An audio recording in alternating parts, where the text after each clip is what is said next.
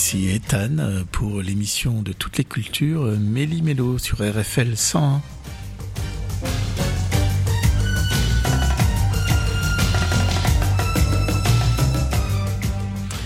Une émission euh, qui va vous parler chaque semaine d'un livre, d'une musique et d'un film pour pouvoir partager, échanger et pourquoi pas vous faire découvrir un des nouveaux univers.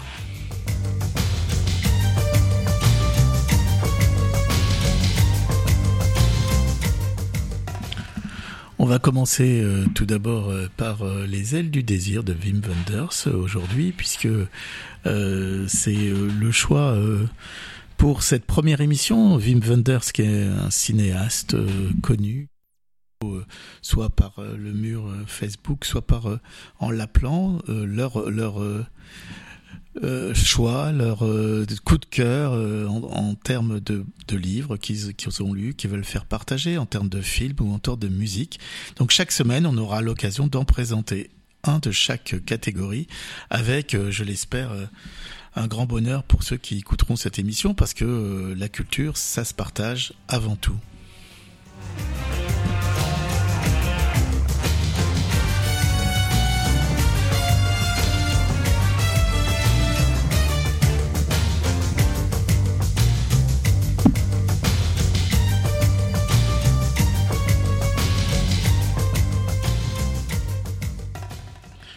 Pour cette première émission, j'ai tout d'abord parlé d'un film qui est de Wim Wenders, qui s'appelle les, ailes du désir, sorti en 1986.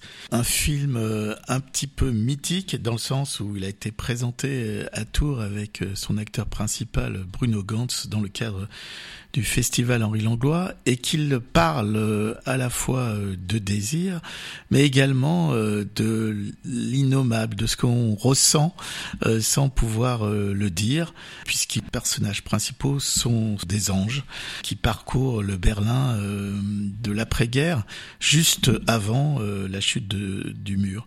Donc Les ailes du désir, un film de Wim Wenders. Wim Wenders est un cinéaste très euh, particulier. Tout d'abord, euh, un vrai cinéphile. Il a fait des, études de médecine puis de philosophie. Et euh, sa filmographie comporte Taxi, Paris Texas, excusez-moi, Paris Texas, qui est un film sur avec un fort potentiel émotif sur, on va dire, l'amour dans ce qu'il a de dramatique ou tragique, euh, mais avec, euh, pour ceux qui l'ont vu, euh, une intensité assez peu retrouvée.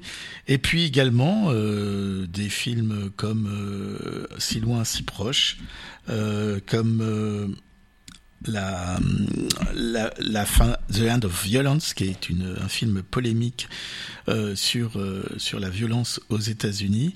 Il a également euh, tourné euh, beaucoup de films autour de la musique, avec un qui est le plus particulièrement connu qui s'appelle Buena Vista Social Club, euh, qui met en, en œuvre des, des, musiciens cubains euh, d'un certain âge et d'un âge certain qui ont repris euh, la musique euh, avec euh, un groupe qui a un, un, succès mondial que vous devez connaître. Et puis également, pour les plus récents, un film sur les conséquences du 11 septembre qui s'appelle Land of Plenty, ainsi que The Soul of a Man en 2005 sur euh, l'histoire du blues, sur lequel il a toujours euh, eu une grande passion. D'ailleurs, et j'ai eu l'occasion d'écouter un petit peu une masterclass en sa compagnie et il disait que la musique pour lui était l'essence même de ses films qui d'ailleurs sont souvent marqués par, par des bandes son importantes. Alors j'en reviens aux ailes du désir. Euh, ce film, euh, si, si, si, comment dire, singulier, puisqu'il euh, représente euh, dans euh, ce Berlin d'après-guerre deux anges qui vont déambuler en montrant la ville avec en, en, bande son des paroles d'un poème de de Rilke, mais également euh, les, les, petitesses et les grandeurs euh, de l'humain euh, dans ce qu'il a de, de, triste, dans ce qu'il a de plus gai. Et en particulier, juste cette scène où on voit les anges dans une bibliothèque poser la main sur l'épaule d'un lecteur. Et pour ceux qui nous écoutent, je suis sûr que vous avez déjà ressenti un espèce de bien-être de vous retrouver dans une bibliothèque absorbé par un livre, comme si euh, vous arriviez à, une plénitude. Donc euh, ce film est également euh, un film traversé par la musique de Nick Cave. Nick Cave qui est un musicien de l'underground qui a une carrière très importante puisque tous ses concerts sont sont, sont pleins et qui euh, joue dans ce dans ce film euh, à un moment le plus important, c'est euh, le moment où un des anges va rencontrer euh, la personne euh, pour laquelle il aura renoncé à son statut d'ange. Parce que ce film est avant tout un film sur le désir et l'amour. Et euh, je pense que on, on, a tout à, y gagner. Je vais faire une petite pause musicale en vous laissant deux minutes avec Nick Cave.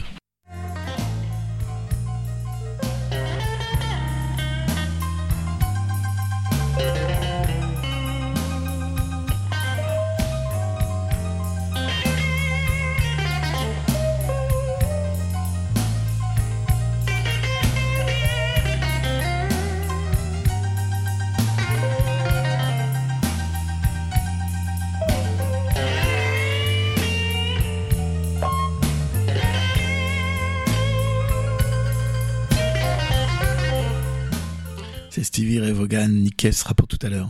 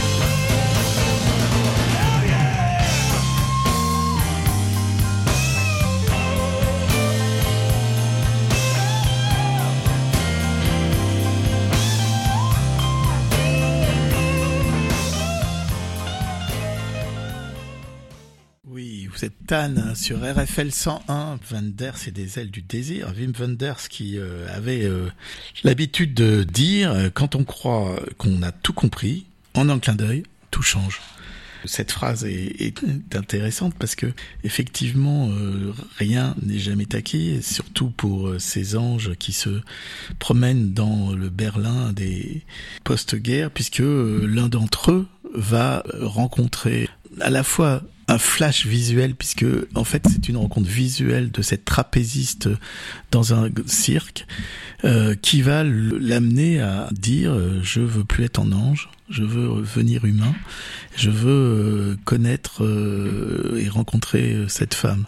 Et tout le film on sent que cette rencontre va avoir lieu mais euh, la, la, la, verbalisation de, de, de, la rencontre est, pas euh, est pas est pas euh, faite par par n'importe par, la par principale protagoniste par la par la trapéziste qui sait qu'elle va rencontrer quelqu'un donc ce, ce, film les ailes du désir est un film qui va marquer je crois à la fois la, filmographie de euh, de, de Wim Wenders, mais également euh, va parler euh, du désir d'une manière poétique et contemplative.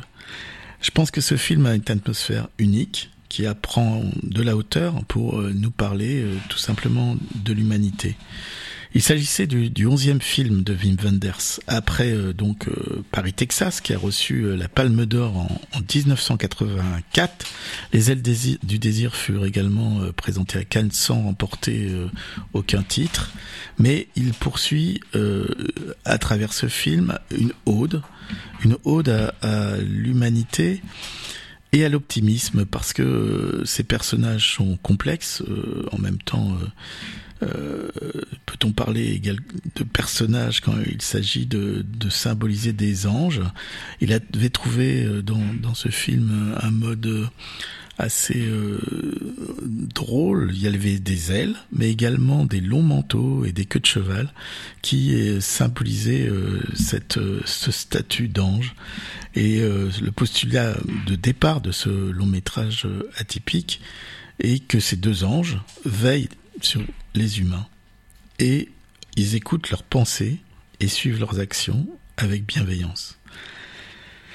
Tombé amoureux donc d'une jeune trapéziste, ce, notre ange va alors décider d'abandonner sa condition pour s'incarner en homme, sensible et surtout physique, ayant des sensations, à la fois euh, l'odeur du café, la chaleur euh, sur euh, le palais, et le goût qu'il retrouve en, arrêtant d'être cette créature angélique. la manière dont est abordé le passage du statut d'ange à la réalité se fait par le passage du noir et blanc à la couleur.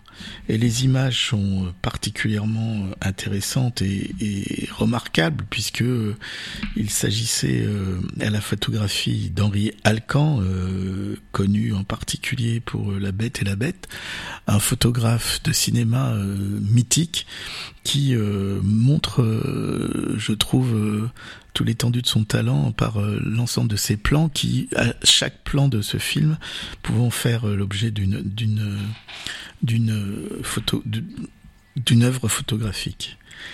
Vous avez euh, dans ce film euh, Bruno Gantz, j'en ai parlé tout à l'heure. Euh, Bruno Gantz est connu entre autres pour L'ami américain, chef-d'œuvre parmi les chefs-d'œuvre dont peut-être nous aurons l'occasion d'en reparler. Nosferatu, Fantôme de la nuit. Et Otto Sanders, lui connu pour avoir avoir joué dans Le Tambour, ainsi que la présence de Kurt Boyce qui lui a joué dans Casablanca et surtout de l'américain Peter Falk, que tout le monde connaît, pour euh, son rôle dans Colombo et qui lui euh, incarne dans ce film un ange qui a déjà fait ce chemin de passer euh, dans le monde des réels, des vivants. Euh, Solveig Dom Martin est la euh, trapéziste qui fut, euh, ça c'est mon côté un peu people, euh, la compagne de Wim Wenders un temps. Et franchement, ce rôle de figure féminine est particulièrement fabuleux dans, dans ce qu'il a de poétique, mais aussi euh, d'aérien, puisque euh, on la voit voler sur son trapèze. La rencontre entre euh, cette trapéziste, la trapéziste et cet ange déchu, entre donc Solveig Domartin et Bruno Gantz, se faisant autour d'un concert de Nick Cave, que cette fois-ci, nous allons écouter.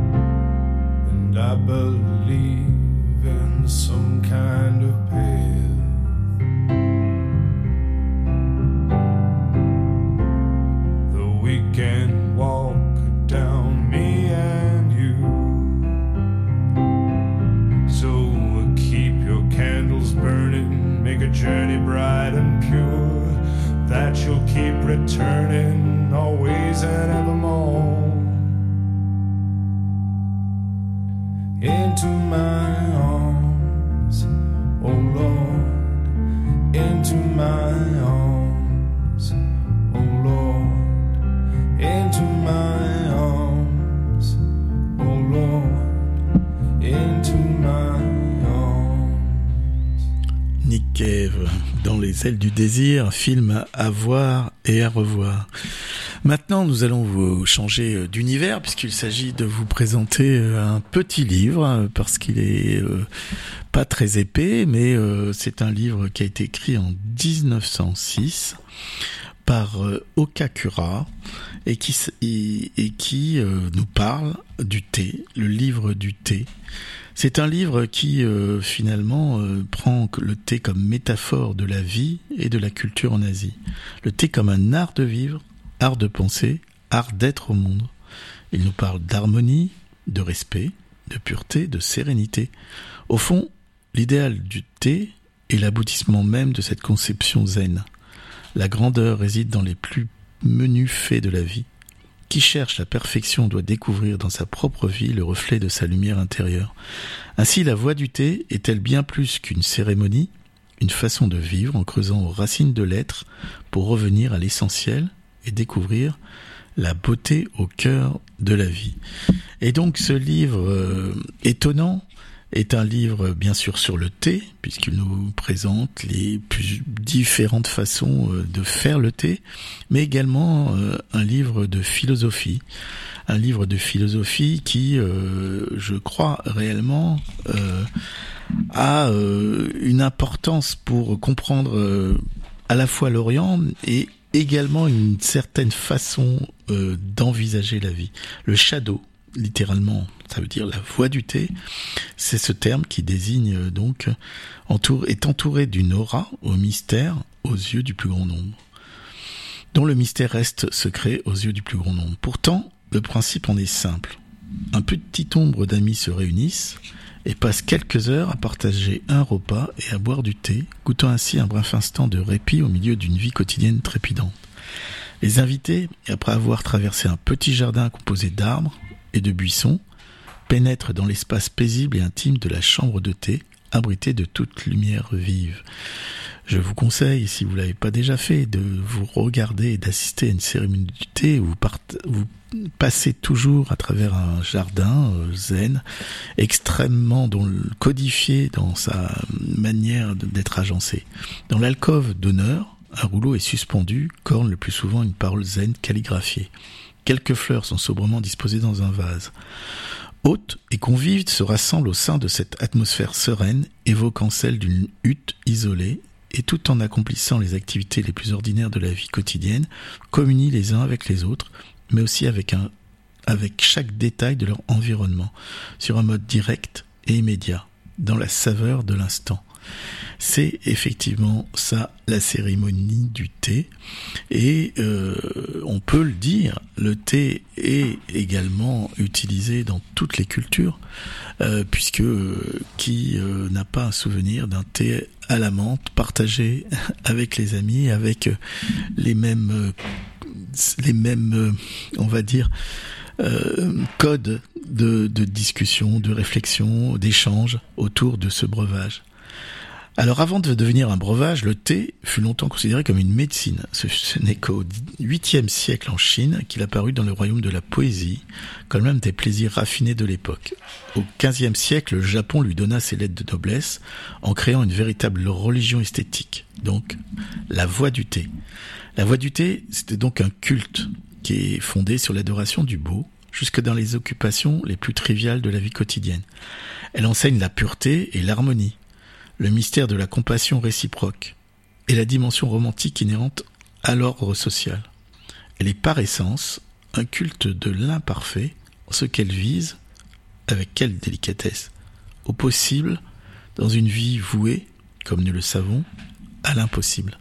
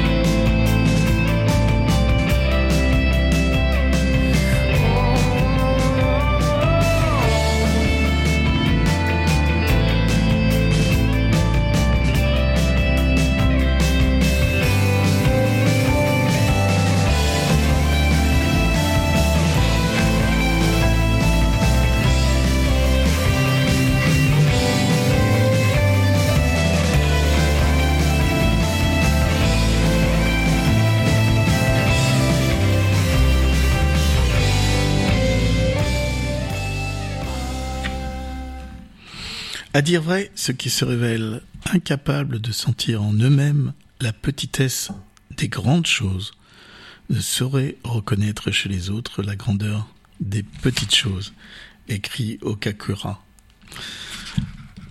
Il y a dans le goût du thé comme un charme subtil qui le rend irrésistible et propre à être sublimé. Aussi les humoristes occidentaux n'ont-ils pas point tardé à, à mêler leurs effluves cérébraux à leur son arôme? Le thé n'a ni l'arrogance du vin, ni l'affectation du café, et encore moins l'innocence minaudière du cacao. Comme tout art, le thé a ses époques et ses écoles. Son évolution obéit à trois phases principales. Le thé bouilli, le thé fouetté et le thé infusé. Nous autres modernes relevons de la dernière école. Ces dernières méthodes, destinées à savourer le breuvage, révèlent l'esprit de l'époque où elles ont, prévalu. Car la vie est expression, et nos actions inconscientes trahissent nos pensées les plus intimes. L'homme ne sait rien cacher, affirmait Confucius. Et sans doute ne nous dévoilons-nous pas tant les petites choses que parce que nous avons si peu de grandes choses à masquer. Les menus incidents de la vie quotidienne forment un commentaire des idéaux propres à une race aussi éloquent que les plus hautes envolées philosophiques ou poétiques. De même que les, différentes façons de faire le vin marquent la spécificité de telle période ou de telle nation, en Europe, les idéaux de la voie du thé caractérisent les différentes modalités de la culture orientale.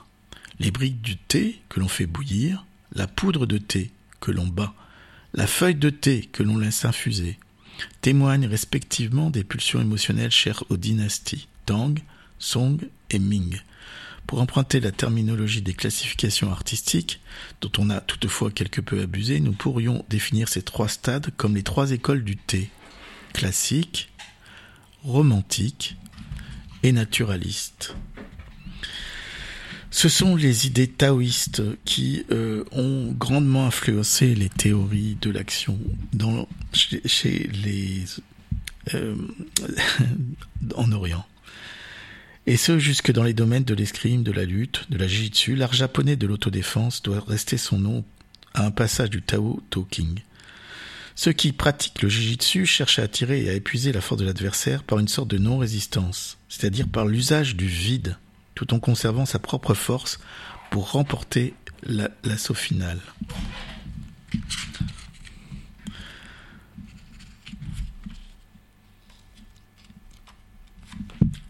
Et si vous avez euh, une seconde de plus, je vais également euh, vous parler de, du taoïsme et de cette métaphore du vide de Lao Tzu, mais laissez-moi une petite pause musicale avant de le faire.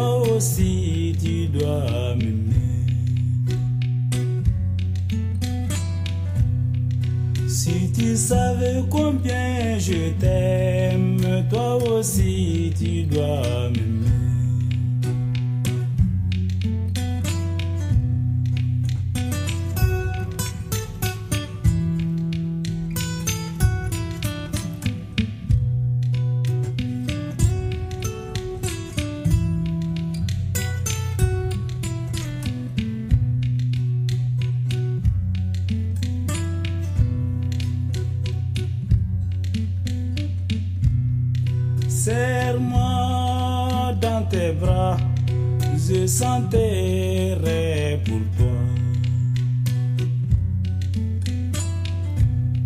Serre-moi dans tes bras, je chanterai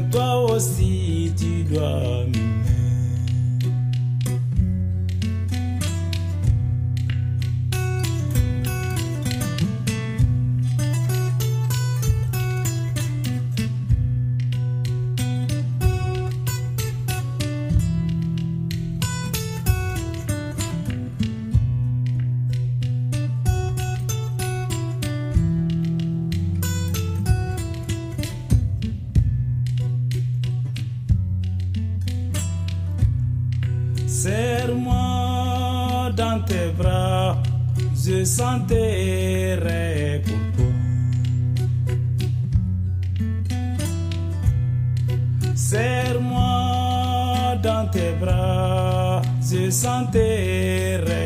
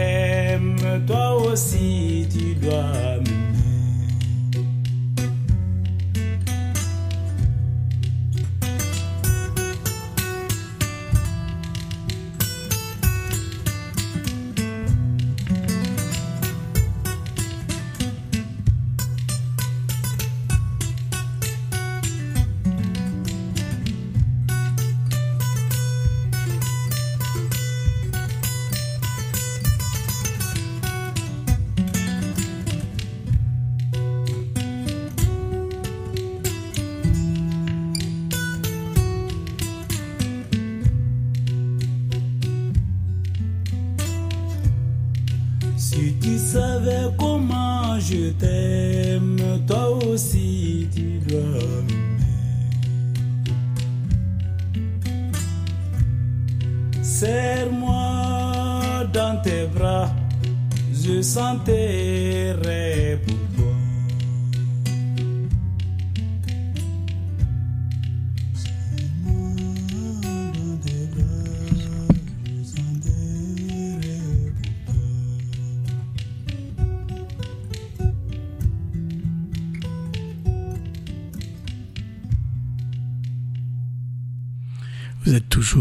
Sur euh, RFL 101 avec Ethan pour parler euh, culture et plus particulièrement du livre du thé euh, de Kakuzo Okakura, livre écrit en 1906 et qui et qui a présentation du thé comme comme une comme une philosophie de vie. Toutefois, je vais vous en lire un petit extrait si vous voulez bien. Euh, toutefois, dans le, en même temps, euh, même si vous voulez pas, comme vous pouvez pas répondre, je vais le faire. Donc, euh, toutefois, c'est dans le domaine esthétique que l'influence du taoïsme sur la vie asiatique a été la plus marquante. Les historiens chinois ont toujours décrit le taoïsme comme l'art d'être au monde, en ce qu'il a attrait au présent, à nous-mêmes. C'est en nous que Dieu nous rencontre la nature. C'est en nous qu'hier se distingue de demain. Le présent est l'infini en mouvement, la sphère légitime du relatif. Le relatif veut l'ajustement. L'ajustement, c'est l'art. L'art de la vie réside précisément dans un constant réajustement au milieu. Le taoïste accepte le monde tel qu'il est et au contraire des confucéens et des bouddhistes s'attache à découvrir la beauté dans notre univers de misère et de tracas. L'allégorie euh, Song des trois dégustateurs de vinaigre exprime admirablement la tendance de chacune de ces doctrines. Le Bouddha, Shakyamuni, Confucius et Lao Tzu furent un jour réunis devant une jarre de vinaigre, symbole de l'existence humaine. Et chacun y trempa les doigts. Confucius trouva le, le breuvage acide. Le Bouddha le trouva amer. Lao Tzu le trouva doux. Selon les taoïstes, la comédie de la vie serait bien plus captivante si chacun préservait le sens de l'unité. Conserver le sens de la proportion des choses et donner leur place aux autres sans pour autant perdre la sienne. Tel serait le secret de la réussite dans le théâtre du monde. Pour bien jouer notre rôle, nous devons connaître l'ensemble de la pièce. Et dans le même temps, la conception de la totalité ne doit jamais se perdre dans celle de l'individualité. Lao Tzu illustre ce point par sa célèbre métaphore du vide. Son écho sain du vide affirme-t-il que demeure l'essentiel. La réalité d'une chambre, par exemple, se découvre dans l'espace vide défini par les murs et le plafond, non dans les murs et le plafond eux-mêmes. L'utilité de la cruche réside dans son espace vide, capable de contenir l'eau, non dans sa forme ou sa matière. Le vide est tout puissant parce qu'il embrasse tout. Ce n'est qu'au sein de la vacuité que tout mouvement devient possible. Celui qui parviendrait à faire de lui-même un espace vide où autrui pourrait librement pénétrer serait maître de toutes les situations, car le tout peut toujours dominer les parties. Ainsi parlaient les taoïstes.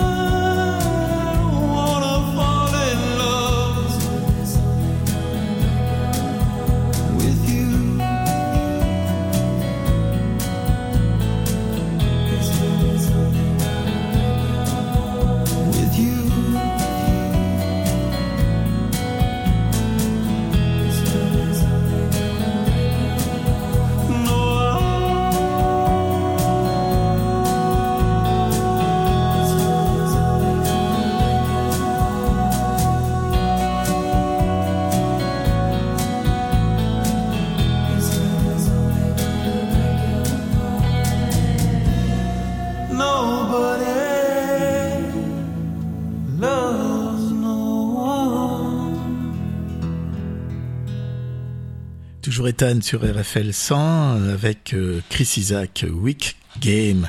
C'était euh, la musique que j'ai choisie pour euh, de vous présenter aujourd'hui pour la troisième partie de cette émission Méli-Mélo. Une musique qui me parle particulièrement. Je vais vous en faire la traduction parce que malheureusement on a tendance avec ces paroles anglaises à oublier le sens des paroles. Le monde était en flammes Personne d'autre que toi ne pouvait me sauver. C'est étrange ce que le désir arrivera à faire, faire aux insensés. Je n'ai jamais rêvé que je rencontrerais quelqu'un comme toi. Je n'ai jamais rêvé que je connaîtrais quelqu'un comme toi. Non, je ne veux pas tomber amoureux. Ce monde va toujours te briser le cœur. Non, je ne veux pas tomber amoureux. Ce monde va toujours te briser le cœur avec toi. Quel jeu pervers de jouer. À me mettre dans cet état, quelle chose perverse de me laisser rêver de toi. Quelle chose perverse de dire que tu n'es, tu ne t'es jamais senti ainsi. Quelle chose perverse de me faire rêver de toi. Non, je ne veux pas tomber amoureux. Ce monde va toujours te briser le cœur. Non, je ne veux pas tomber amoureux. Ce monde va toujours te briser le cœur. Avec toi. Le monde était en flammes. Personne d'autre que toi ne pouvait me sauver. C'est étrange ce que le désir fait faire aux insensés. Je n'ai jamais rêvé que j'aimerais quelqu'un comme toi. Je n'ai jamais rêvé que je perdrais quelqu'un comme toi. Non, je ne veux pas tomber amoureux. Ce monde va toujours te briser le cœur. Non, je ne veux pas tomber amoureux. Ce monde va toujours te briser le cœur avec toi. Personne n'aime personne. Chris Isaac avec une musique euh, enveloppante, une musique qui euh, donne envie de danser, de tomber amoureux, nous parle finalement du contraire, de dire que tomber amoureux, c'est souffrir. Et c'est ça peut-être que j'avais euh, envie de dénoncer dans cette euh, euh, première émission de Millimilo. Tomber amoureux, c'est aussi prendre le risque d'être heureux. Et je pense que nous allons nous refaire une petite séance de blues avant que je vous dise au revoir et que vous puissiez aussi nous contacter pour nous envoyer soit un livre qui vous a enchanté, une musique qui vous a envoûté, ou alors euh, un film qui vous a fait rêver et qui vous a transporté. Un petit morceau, si tu veux bien.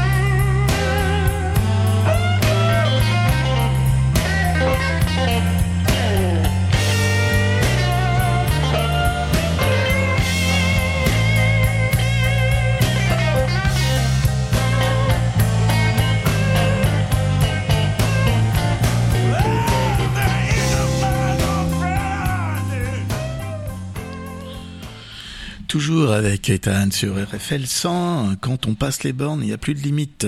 Bon, bienvenue à Elisabeth Borne, notre nouvelle première ministre euh, que, à qui on souhaite quand même réussite. Hein, euh, écoutez, hein, si, si elle prend le job, euh, espérons qu'elle réussisse. Et puis, euh, il faudrait pas qu'elle oublie euh, la culture. D'ailleurs, j'ai remarqué que dans toute la, cette campagne présidentielle, il n'y a pas eu beaucoup, beaucoup, beaucoup de débats sur la culture, pour pas dire aucun, puisque les, les, le mot culture n'a même pas été prononcé une seule fois dans le débat entre deux tours.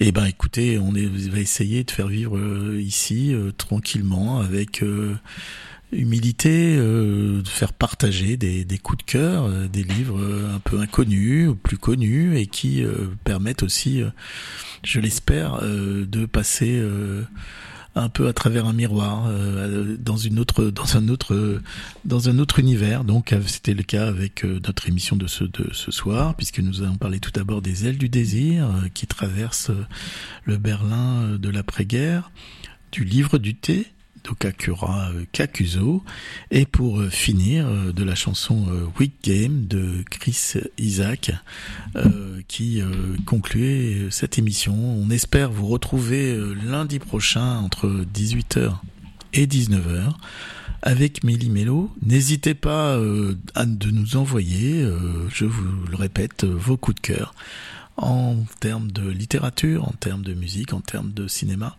Et puis on essaiera euh, d'en parler ensemble euh, et pourquoi pas vous inviter dans dans ces studios où euh, avec notre ami Abdel l'excellent qui m'a accompagné que je remercie vivement d'avoir passé son temps à faire la technique.